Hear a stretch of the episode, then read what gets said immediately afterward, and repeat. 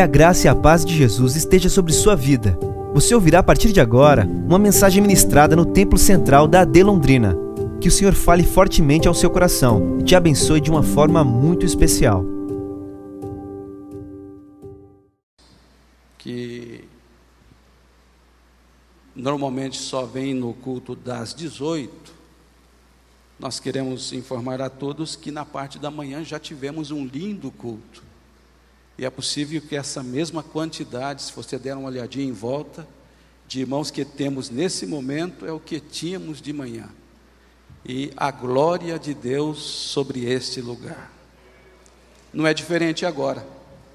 O Senhor está conosco, Ele está presente. Não, não tem como nós voltarmos a um culto só aos domingos. Estamos pensando como fazer para atender e fazer o melhor para todos, mas nós não conseguimos mais voltar a termos um culto só. Não comporta mais a quantidade. Então, glórias ao Senhor que tem feito isso.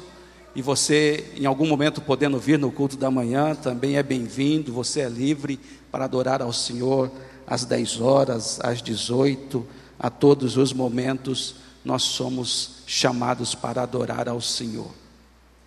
Alegria de poder receber como membro desta igreja, presbítero Eduardo Lima, como assim o, o conhecemos. Que Deus abençoe. É um servo de Deus, companheiro de ministério de longas datas, prega o Evangelho, louva ao Senhor, e o irmão e toda a família são muito bem-vindos. Tem uma irmã Noemi, alegria, e nós estamos fazendo a contagem regressiva para muito breve vê-la solando, adorando a Jesus aqui nesta igreja, ou integrando os grupos, como sempre ela integrou, Apocalipse, Coral e por assim o vai.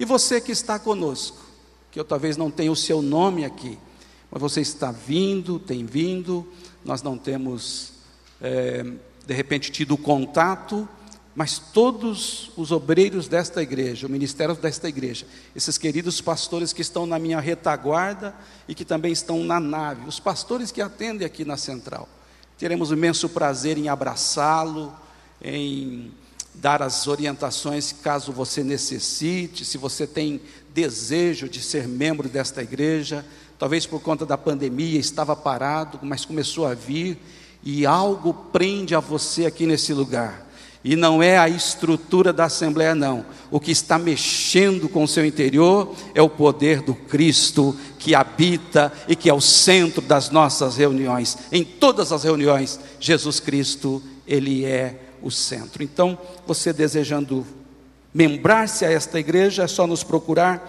e daremos as orientações e informações necessárias. Para aqueles que aceitaram a Jesus, já tem um tempo, estão frequentando, alguns já estão passando pelo discipulado e outros ainda não estão passando, mas eu quero convidar você. No dia 11 de março, nós teremos aqui um lindo batismo em águas. E você que ainda não desceu as águas do batismo, se desejar, precisa passar pelo discipulado. O discipulado nada mais é do que você ouvir é, uma ministração, estudo sobre o plano da salvação, e na verdade nós não obrigamos ninguém a batizar. É você que, em contato com a palavra com este estudo bíblico, toma a decisão e cumpre aquilo que foi Jesus que ordenou. Amém, queridos? Então, desejando fazer o discipulado para esse batismo, ainda dá tempo, pode procurar um dos pastores e também iremos orientar você. Abra sua Bíblia, último livro da Bíblia, o livro do Apocalipse.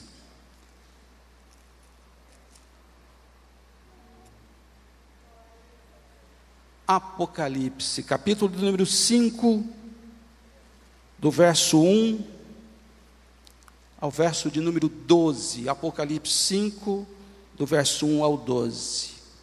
Já está aqui no, no Data Show, mas eu ainda quero também fazer mais uma recomendação. Hoje existe a facilidade de ter a Bíblia através de aplicativos, e nós não somos contra isso. Não existe nenhum óbice, nenhum impedimento com relação a você possuir a sua Bíblia em um smartphone. Mas eu particularmente eu gosto dessa desse modelo assim, a Bíblia em papel. Por quê? Porque você pode carregá-la, tal qual carrega o smartphone ou o seu tablet ou coisa que o valha. Mas você pode, você tem a oportunidade de e quando está lendo, se você está lendo num aplicativo, o seu celular tocar ou vibrar, de repente a sua atenção pode ser tirada. E quando você lê no papel mesmo, você tem ali o seu momento de devocional e é coisa maravilhosa, porque a Bíblia, ela é a palavra de Deus. Então eu recomendo você, compre uma Bíblia, compre uma harpa cristã. Pastor, onde a gente pode comprar isso? Em muitos lugares, muitas livrarias cristãs. Mas aqui na igreja a gente facilita para você, ou pelo menos tenta facilitar. Então você querendo comprar a sua Bíblia, ali no nosso pátio, ali próximo à nossa cantina, a livraria do Demel está montada. E todas as vendas de livros, de Bíblias, elas são voltadas o, o seu lucro para o investimento em missões. Então você vai ser abençoado de forma dupla: investir em missões e também enriquecer a sua alma com a leitura dos textos sagrados. Você pode dizer amém? Leiamos a palavra do Senhor.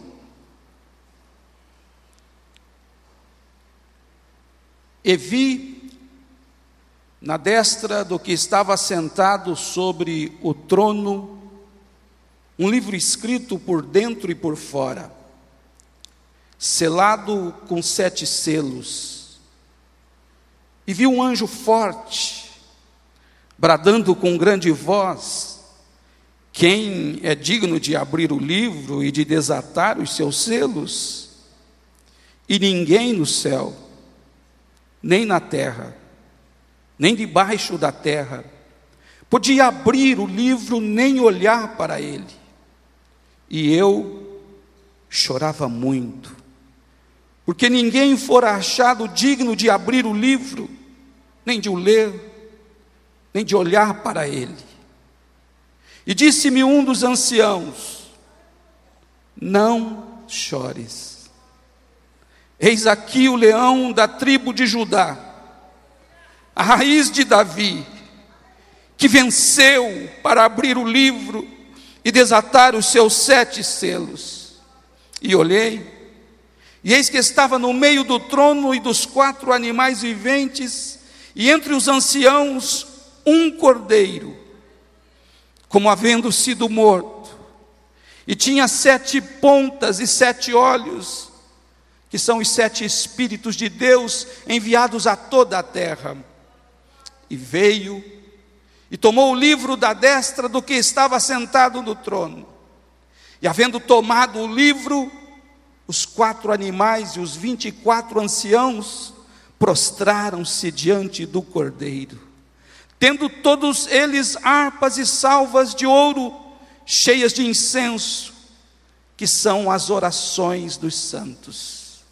E cantavam um novo cântico, dizendo: Digno és de tomar o livro e de abrir os seus selos, porque foste morto e com seu sangue compraste para Deus homens de toda tribo, e língua, e povo, e nação, e para o nosso Deus os fizestes reis e sacerdotes, e eles reinarão sobre a terra. E olhei e ouvi a voz de muitos anjos ao redor do trono, e dos animais e dos anciãos, e era o número deles milhões de milhões e milhares de milhares, que com grande voz dizia: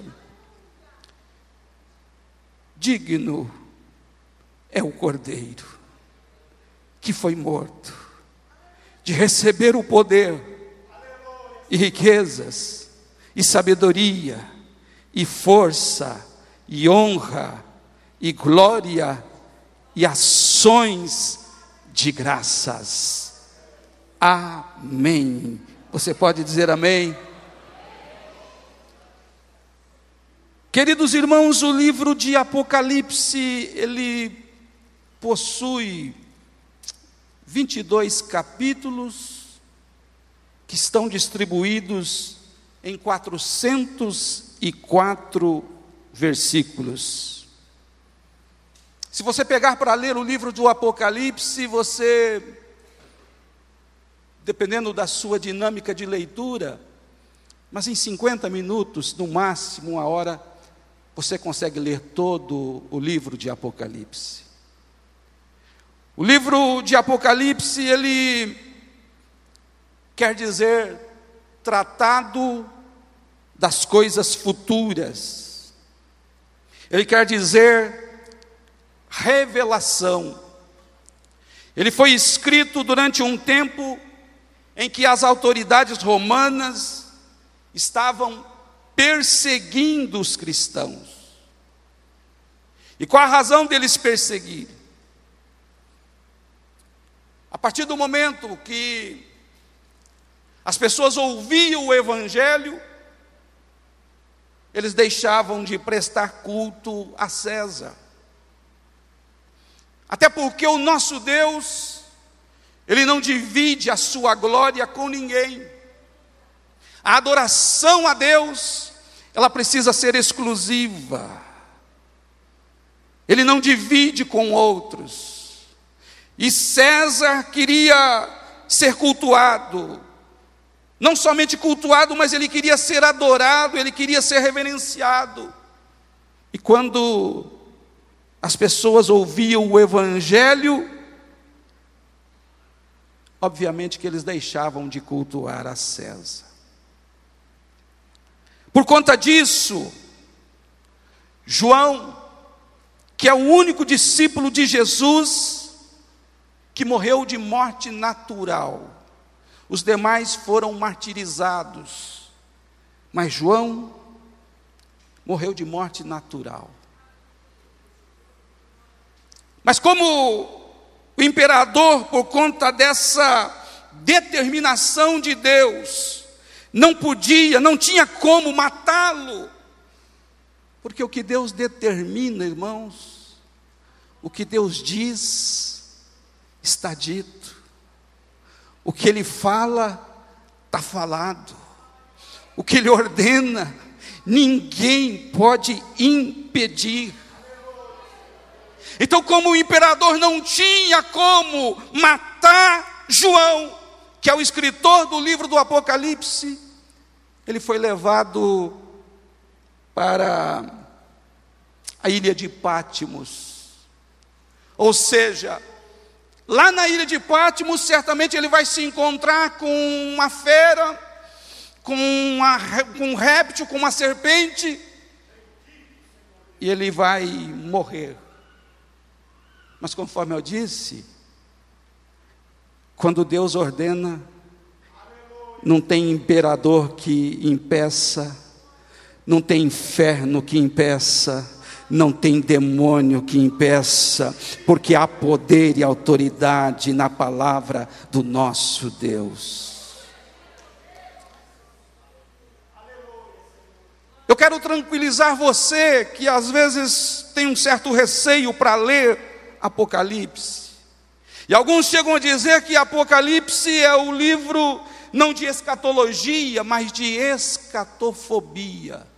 Não não tem nada de escatofobia. São doutrinas das últimas coisas, de um Deus que é o autor da Bíblia. De Gênesis a Apocalipse, a Bíblia, ela é a palavra de Deus. Quer você queira, quer você não, porque às vezes há o questionamento: foram homens que comem feijão, foram homens que escreveram, é óbvio que foi. Se Deus quisesse usar um animal para escrever a Bíblia, Ele teria usado. Mas Ele usou homens, Ele ditou e os homens escreveram, e esse livro, ele se mantém vivo. É um livro antigo, mas também é um livro atual, porque ele é a palavra de Deus. João estava preso então na ilha de Pátimos, conforme eu disse, por ter anunciado, proclamado o Evangelho. Mas João, quando ele escreve no seu evangelho, no capítulo 1 e no versículo 3, ele diz que todas as coisas foram feitas por ele, e sem ele nada do que foi feito se fez. A primeira verdade que João anuncia no seu evangelho é que Deus, ele é a origem de todas as coisas. João diz que toda a história ela começa em Deus e ela terminará segundo os propósitos de Deus. Nós estamos diante de um Deus nesta noite que tem propósitos. Nós estamos nesta noite diante de um Deus que tem o controle de todas as coisas. Nós estamos nesta noite diante de um Deus que é o Criador e é o sustentador desse imenso universo. Nós estamos diante de um Deus que dá para nós o ar para nós respirarmos. Se eu e você podemos fazer isso, faça isso. Somente quem está vivo pode fazer isso. Faz assim com a sua mão. Somente quem está vivo pode fazer isso. Abre essa boca santa que Deus te deu e diga um glória e diga um aleluia. Somente os salvos, somente os lavados, somente os remidos pelo sangue do Cordeiro podem fazer isso. Deus é tudo, Ele é a fonte de tudo, Ele é a origem de tudo. Então, queridos, neste capítulo que nós lemos, João recebe uma revelação desse Deus que é a origem de todas as coisas. E que o que me encanta, queridos, é que quando João está ali na ilha de Pátimos, sem ter tido o primeiro contato com o Cristo ressurreto, talvez a sua expectativa é: vou passar meus últimos dias aqui na solidão. Vou passar meus últimos dias aqui aguardando até que a morte venha, até que eu termine o meu tempo aqui e o Senhor me leve para as mansões celestiais. Porque João foi o discípulo do amor. João foi aquele discípulo que se destacou quando eles sentavam à mesa para a refeição. João era aquele que reclinava no peito de Jesus. João tinha uma intimidade muito grande com o Senhor. E certamente era muito vivo no seu coração as palavras de Jesus, quando ele disse: Não se turbe o vosso coração. João 14, tão mencionado. Talvez isso era muito vivo, ele registrar essas palavras do Senhor e ele carregar para ele: Não se turbe o vosso coração, credes em Deus credes também em mim, disse Jesus, na casa do meu pai há muitas moradas, e se não fosse assim, eu vos teria dito, pois eu vou preparar-vos lugar, e se eu for, virei outra vez, e vos levarei para mim mesmo, para que onde eu estou, estejais vós também. Eu penso que João tinha essa expectativa. Vai chegar o tempo que a morte virá, mas a morte ela vai ser tão somente um transporte para me levar para a presença do Todo-Poderoso. Mas enquanto ele vive essa expectativa, ele registra isso em Apocalipse 1, quando ele diz: Eu, João, Apocalipse 1 e 9, eu, João, que também sou vosso irmão e companheiro na aflição e no reino, e na paciência de Jesus Cristo, estava na ilha chamada Pátimos, por causa da palavra de Deus e pelo testemunho de Jesus Cristo. E eu fui arrebatado em espírito no dia do Senhor, e ouvi de trás de mim uma grande voz, como de trombeta, que dizia: O que vês, escreve-o num livro e envia-o às sete igrejas que estão na Ásia, a Éfeso, a Esmirna, e a Pérgamo, e a Tiatira, e a Sardes, e a Filadélfia, e a Laodiceia. Aquele que tinha a expectativa de a qualquer hora morrer, ir encontrar com o Senhor, ele ouve essa voz, e o versículo 12 diz: E virei-me para ver quem falava comigo. E virando-me, vi sete castiçais de ouro. E no meio dos sete castiçais, um semelhante ao filho do homem, vestido até os pés de uma veste comprida e cingido pelo peito com um cinto de ouro, e a sua cabeça e cabelos eram brancos como a lã branca, como a neve, e os olhos como chama de fogo. Aleluia. E os seus pés semelhantes a latão reluzente, como se tivesse sido refinado numa fornalha, e a sua voz como a voz de muitas águas. E ele tinha na sua destra sete estrelas, e da sua boca saía uma aguda espada de dois fios, e o seu rosto era como o sol, quando na sua força resplandece. E eu, aleluia. E eu, diz João, quando o vi, eu caí aos seus pés como morto, mas ele pôs sobre mim a sua destra, dizendo-me: Não temas, não temas, não temas. Isso já é profético nesta noite. Eu não sei de que jeito você entrou aqui. Eu não sei o que você está passando. Mas aquele que venceu a morte está aqui. E ele diz para nós nesta noite: Não temas, não temas, não temas, não temas, não temas, não temas, não temas. Eu sou o primeiro e o último. Aleluia. E o que vive, fui morto mas eis aqui estou vivo para todos sempre. Amém. Você pode levantar a sua mão, você pode glorificar este Cristo vivo. Nós não adoramos o Cristo morto, nós adoramos o Cristo vivo. Nós adoramos aquele que é o princípio, aquele que é a origem, aquele que é o Alfa e aquele que é o Ômega.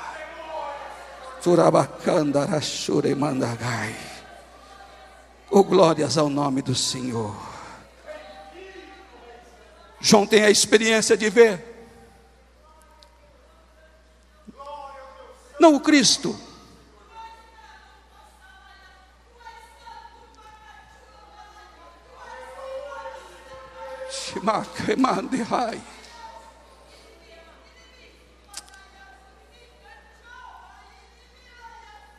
João teve a oportunidade de caminhar com Jesus. E o profeta Isaías diz que, olhando nós para ele, nenhuma beleza víamos para que o desejássemos. Um homem experimentado nos trabalhos, um homem de dores, e os homens escondiam o rosto. O filho do carpinteiro, o Jesus de Nazaré, quando na cruz, todo o sofrimento que ele enfrentou, todo o castigo que foi colocado sobre ele por conta dos nossos pecados. Quanto sofrimento, o sangue que ele derramou, a noite que ele passou em claro num julgamento absurdo, onde vantagens políticas as autoridades da época tiraram. Uma noite toda sendo levado de um lado para outro. Não tinha parecer. Quando ele vai para o Gólgota, que ele está carregando a sua cruz, mas os soldados romanos, obviamente vendo, porque ele se tornou homem, ele é Deus, mas ele se fez homem, eles constrangem um certo Simão, Sireneu, ou seja, da cidade de Cirene. E eles constrangeram, o capítulo 9 de Lucas fala isso para nós, para que o Simão levasse a cruz. Seis horas ele ficou no Calvário. Seis horas ele pregado na cruz. Os homens zombando dele. Se és o filho de Deus, desça da cruz salva-te a ti e salva a nós, diziam os ladrões que estavam crucificados com ele. Seis horas, ele cravado na cruz, com coroa de espinho. O seu rosto era desfigurado. Os pintores tentaram reproduzir a face de Jesus, mas pintaram um Cristo esquelético, magrérrimo. Nosso, os nossos pecados todos sobre ele.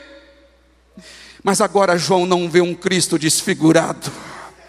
Ele vê um Cristo descrito nesse texto que eu acabei de ler.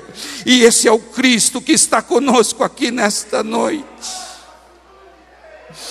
Mas conforme eu disse, esse Cristo tem o controle da história nas suas mãos. É Ele que vai determinar o rumo de todas as coisas. E o livro do Apocalipse consta do final, do final da história. Mas dentre as revelações que João teve, lá na ilha de Patmos, o capítulo 5 nos mostra que ele viu, o versículo 1 do capítulo 5 diz: E vi na destra do que estava sentado sobre o trono um livro escrito por dentro e por fora, selado com sete selos. E um anjo forte bradando com grande voz: Quem é digno de abrir o livro e desatar os seus selos? Quem é digno? E a Bíblia nos diz que ninguém no céu, nem na terra, nem debaixo da terra, podia abrir o livro e nem olhar para ele. E diante dessa visão, João, no versículo 4 diz: E eu chorava muito. Meus irmãos, aqui, aqui cai por terra aquela expressão que homem não chora. E alguns de forma equivocada até ensinam os filhos. Ó oh, filho, homem que é homem não chora. Não é verdade.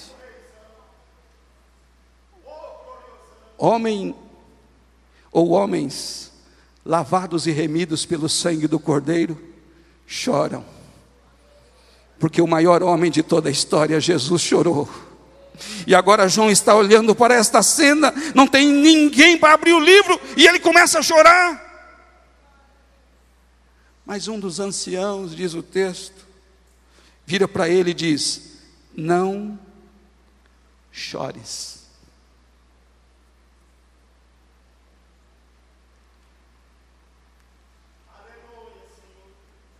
As lágrimas, queridos, muitas vezes podem acontecer por uma razão de uma intensa alegria, mas as lágrimas às vezes vêm por conta de enfrentamentos que temos.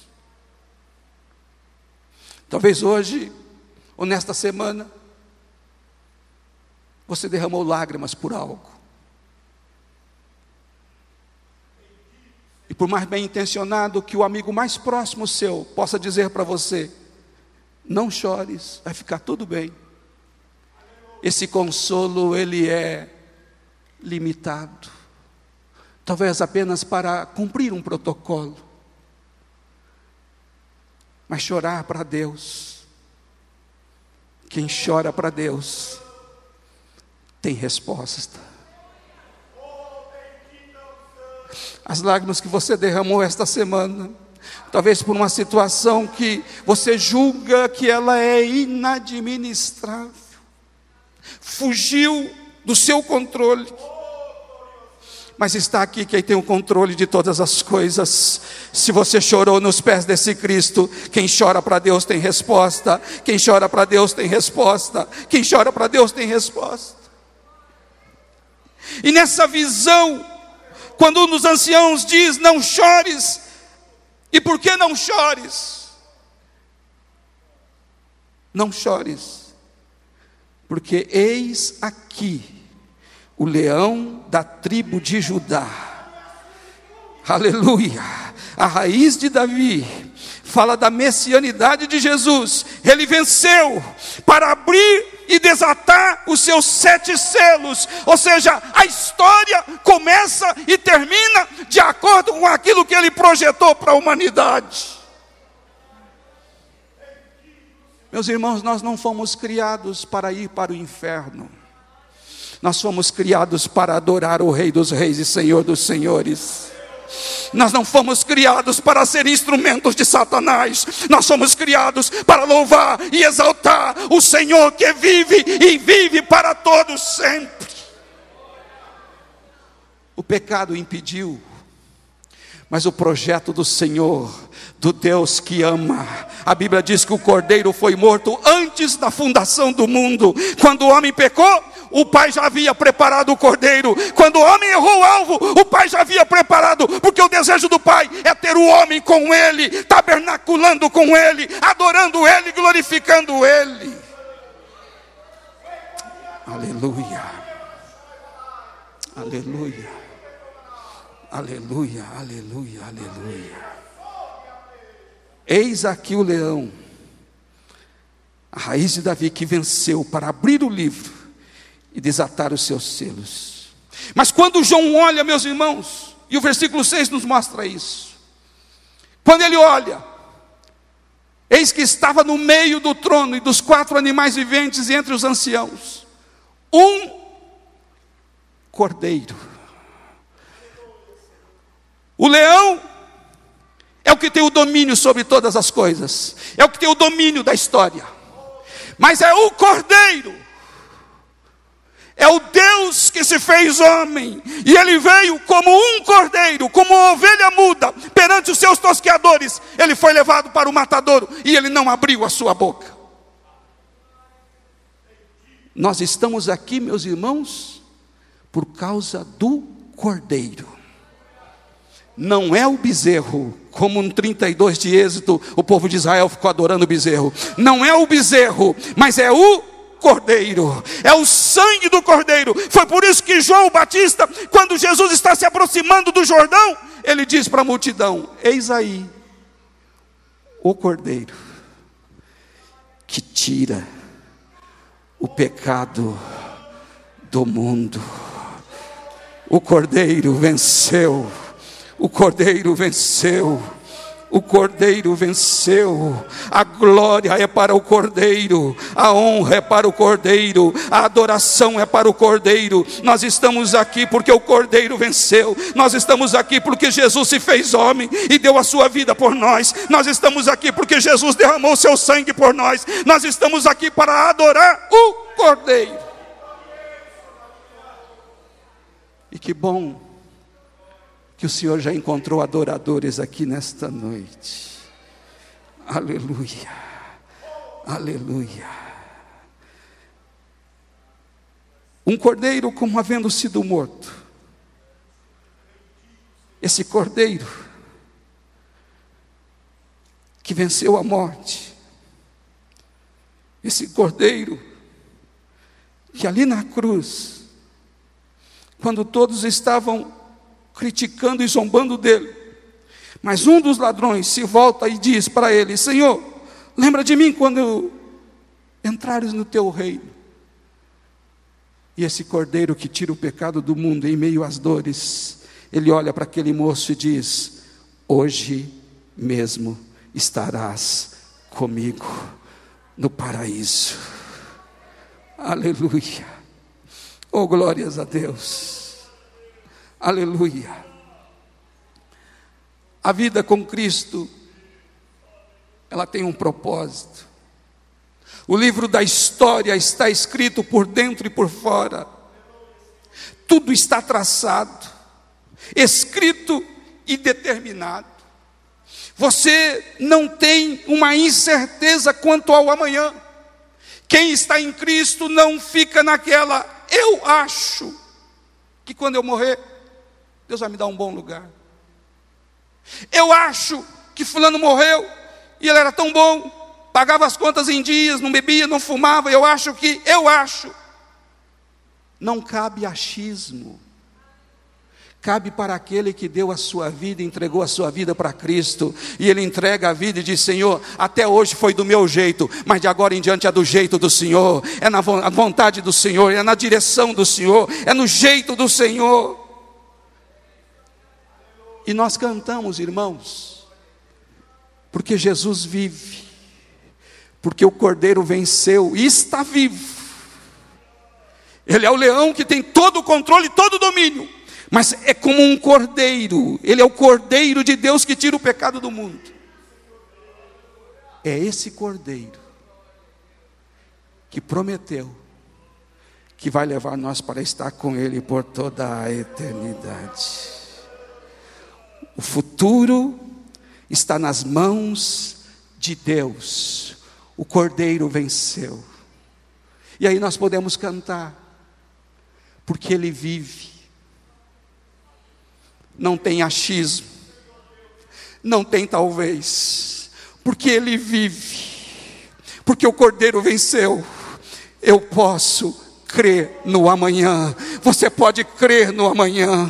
Talvez hoje seja a última ceia sua, mas porque o Cordeiro venceu, nós podemos crer que o amanhã está nas mãos dele. Eu quero terminar eu quero terminar dizendo para você: em que consiste a tua esperança? Onde está a tua fé? A tua fé está no seu dinheiro?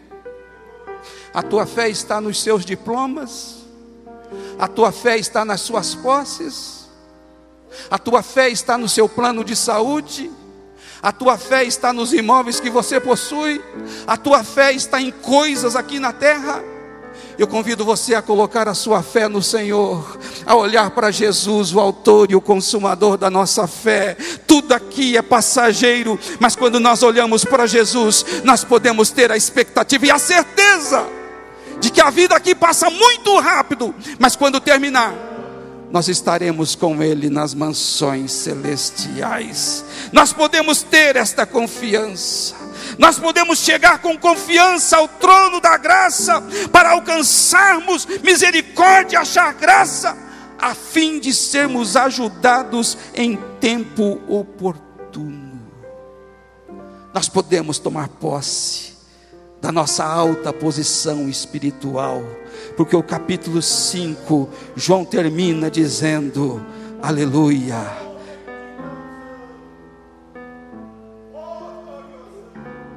E eu olhei, e ouvi a voz de muitos anjos ao redor do trono, e dos animais e dos anciãos, e era o número deles milhões de milhões e milhares de milhares, que com grande voz diziam: Digno é o cordeiro que foi morto de receber o poder e riquezas e sabedoria e força e honra e glória e ações de graça. Ele é digno, porque só Ele, meus irmãos, só o sangue do Cordeiro é poderoso, como diz o verso 9, para comprar com o seu sangue homens de toda tribo, língua, povo e nação. E ele tem um objetivo: fazer para o nosso Deus reis e sacerdotes. E tem mais uma coisa: nós reinaremos com o Senhor. Podemos crer no amanhã. O Cordeiro venceu. Eu convido você para aplaudir o Cordeiro nesta noite.